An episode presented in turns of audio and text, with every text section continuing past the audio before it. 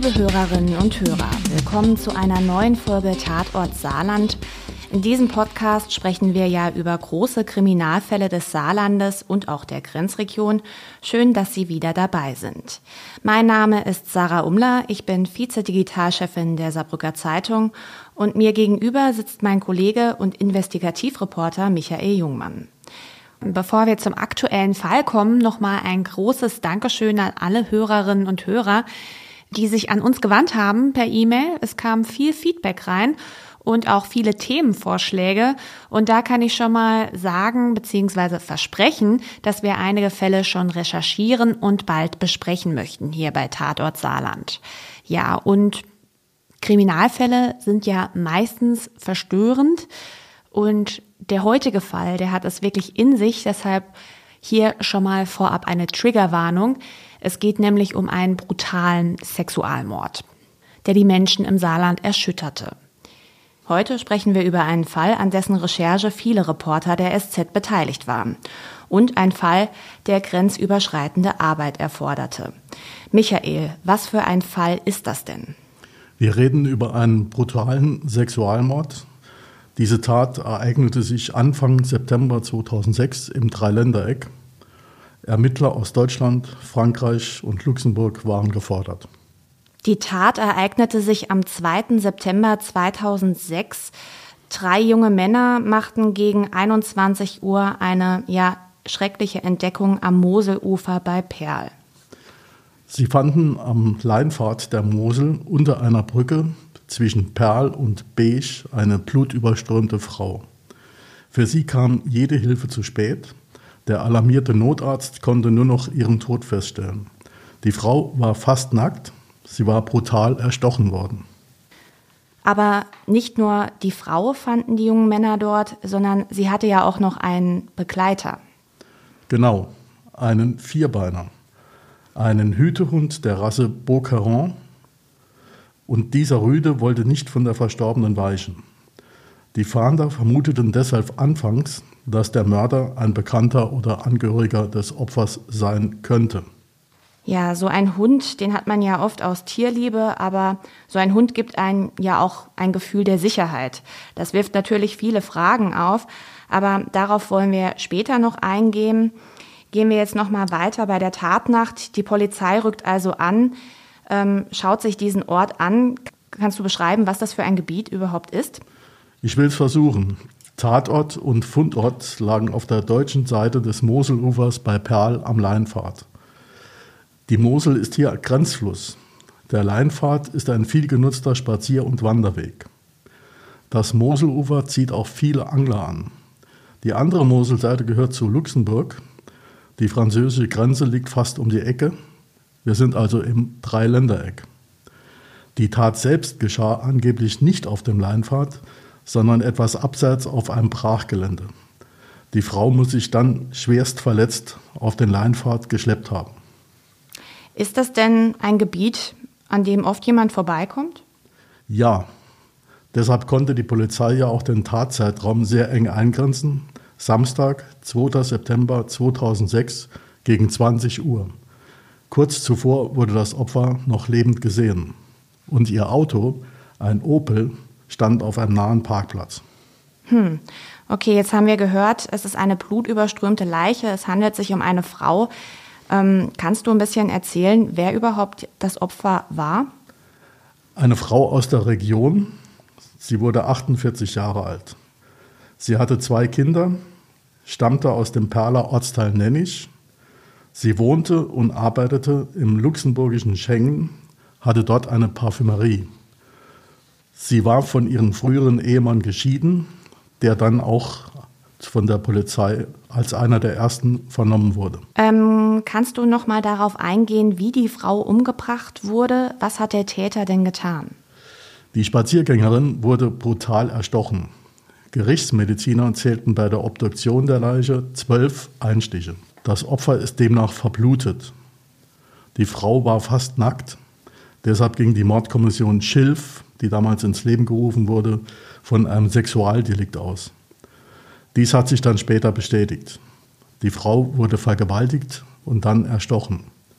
Die Tatwaffe muss, so die Gerichtsmedizin damals, eine Klingenlänge von 12 bis 15 Zentimetern gehabt haben. So viele Messerstiche, das suggeriert ja schnell Hass als Motiv. Wir können auf jeden Fall sagen, dass es ein sehr brutaler Mord war. Du hast gerade die Tatwaffe beschrieben. Hat der Täter diese denn zurückgelassen? Meines Wissens nicht. Die Polizei suchte das Gelände am Moselufer und eine Brachfläche mehrfach ab. Vergebens. An mindestens zwei Tagen waren auch Taucher in der Mosel, um die Tatwaffe zu suchen. Ohne Erfolg. Mit dem Messer hätte die Polizei ja zumindest einen Hinweis gehabt. Das wurde aber, ja, wie du gesagt hast, nicht gefunden. Wie geht die Polizei denn weiter vor? Die Mordkommission Schilf wird auf 25 Beamtinnen und Beamte aufgestockt. Die Polizei in Frankreich und in Luxemburg wird eingeschaltet.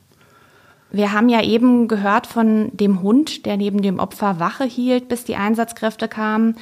So ein Hund hat ja oft einen Beschützerinstinkt, hätte ja bei einem Angriff von einem Unbekannten reagieren können. Bedeutet das denn, dass der Täter ein Bekannter war? Das muss nicht sein. Ein Test, den die Polizei mit dem Tier gemacht hat, ergab, das große Tier zeigte kein Schutzverhalten. Der Hund war also brav und umgänglich. Er reagierte auf Rampen gegenüber freundlich. Das heißt, die Frau wurde vergewaltigt und ermordet, obwohl ihr Hund mit ihr unterwegs war. Sie fühlte sich wahrscheinlich sicher mit ihrem tierischen Beschützer. Das ist ja wirklich erschütternd. Und das stellt ja auch nochmal eine besondere Schwierigkeit für die Polizei dar. Die Waffe fehlt, es kann jeder gewesen sein, es muss also kein Bekannter gewesen sein. Hat die Polizei denn Hinweise? Lange Zeit tappten die Ermittler in diesem Fall im Dunkeln. Eine Spur zu einem anderen Mord im nahen Wittlich brachte kein Ergebnis. Die Polizei reagierte mit Fahndungsaufrufen, Plakaten an Autobahnraststätten und mit Handzetteln. Die Mordkommission Schilf bat damit um Hinweise, suchte Zeugen vom Tatabend. Ja, bei diesem Mordfall im nahegelegenen Wittlich, da ging es ja um eine ermordete Prostituierte, wie du gesagt hast, ähm, können die Ermittler da eben keinen Zusammenhang herstellen. In alten Artikeln habe ich jetzt gelesen, dass einige Hinweise dann auch eingehen. Die Bevölkerung will natürlich helfen. Insgesamt sind es nachher mehr als 80 Hinweise. Da sind ja auch Vermutungen dabei. Ist denn überhaupt eine brauchbare Spur dabei? Nicht wirklich. Die heißeste Spur war ein Hinweis auf einen blauen Renault Megane, möglicherweise einen Kombi mit französischem Kennzeichen. Ein solches Auto wurde am Tatabend in der Nähe des Leinpfades gesehen. Die Gemeinde Perl liegt ja im Dreiländereck. Der Täter hätte also auch nach Frankreich oder Luxemburg geflohen sein können. Arbeitet die Polizei mit den Kollegen hinter der Grenze denn zusammen? Natürlich und das intensiv. Franzosen und Luxemburger saßen beispielsweise bei Besprechungen der Mordkommission Schilf in Saarlouis mit am Tisch. Es gab auch grenzüberschreitende Aktionen mit Fahndungsplakaten. Auch mit Fotos der in der Nähe des Tatortes gefundenen Kleidung der Toten wurde öffentlich gefahndet. Jetzt vergehen ja schon Tage und auch Wochen. Ein Frauen- und Sexualmörder ist also weiterhin auf freiem Fuß. Das weiß die Bevölkerung. Wie war das denn für die Bewohnerinnen und Bewohner in dieser Gegend? Zweifellos belastend. Die Tat war schockierend. Die Leute waren verunsichert auf beiden Seiten der Mosel. Und das Dreiländereck mit seinen Weinbergen ist bekanntlich eine Touristenregion, in die es auch viele Tagesausflügler zieht, nicht nur um in Luxemburg einzukaufen oder zu tanken. Der brutale Sexualmord am Leinpfad sorgte für Gesprächsstoff. Das ist natürlich klar. Du hast eben gesagt, die Ermittler tappen erstmal im Dunkeln und dann, dann wird bekannt, dass die Polizei tatsächlich etwas gefunden hat, was helfen könnte, die Tat aufzuklären.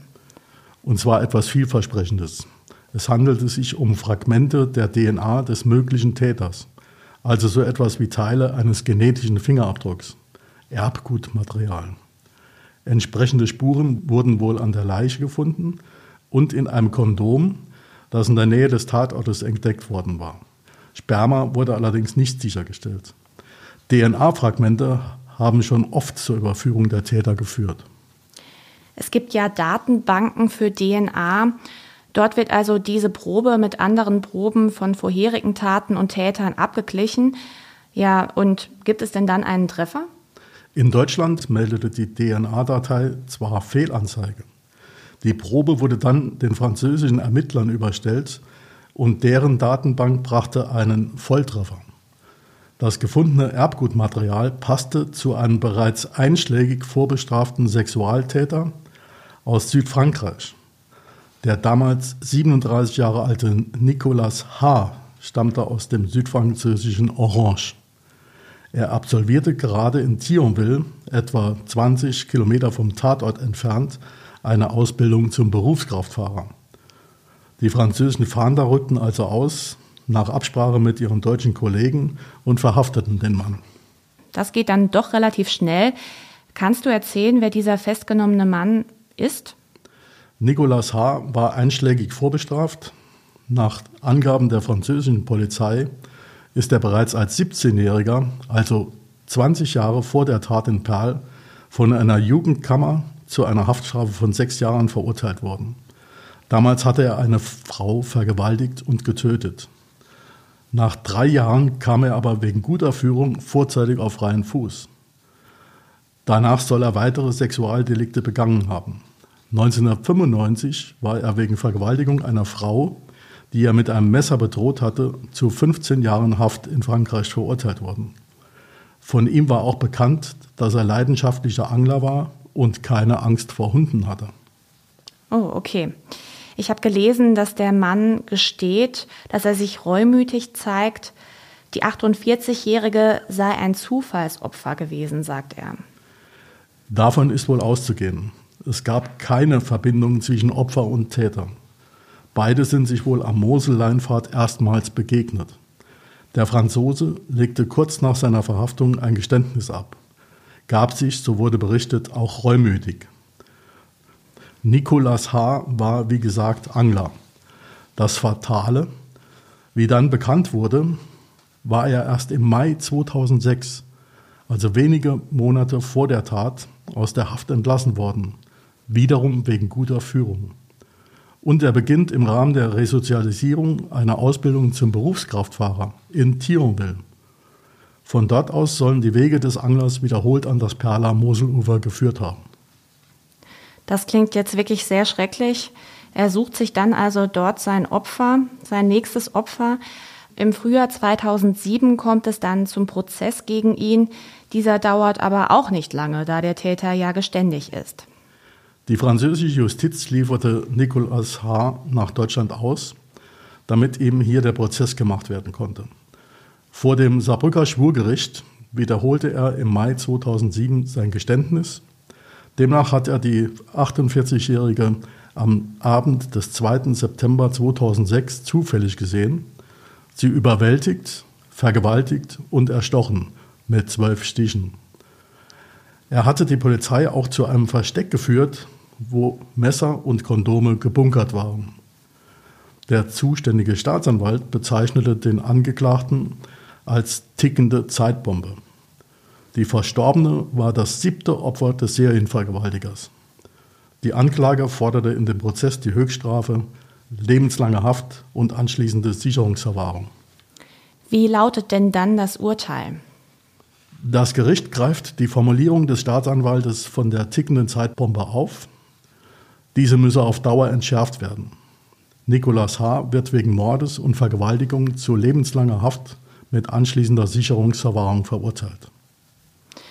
Kannst du noch mal zusammenfassen, wieso diese Tat so schockierend, ja so im Gedächtnis geblieben ist? Aus mehreren Gründen.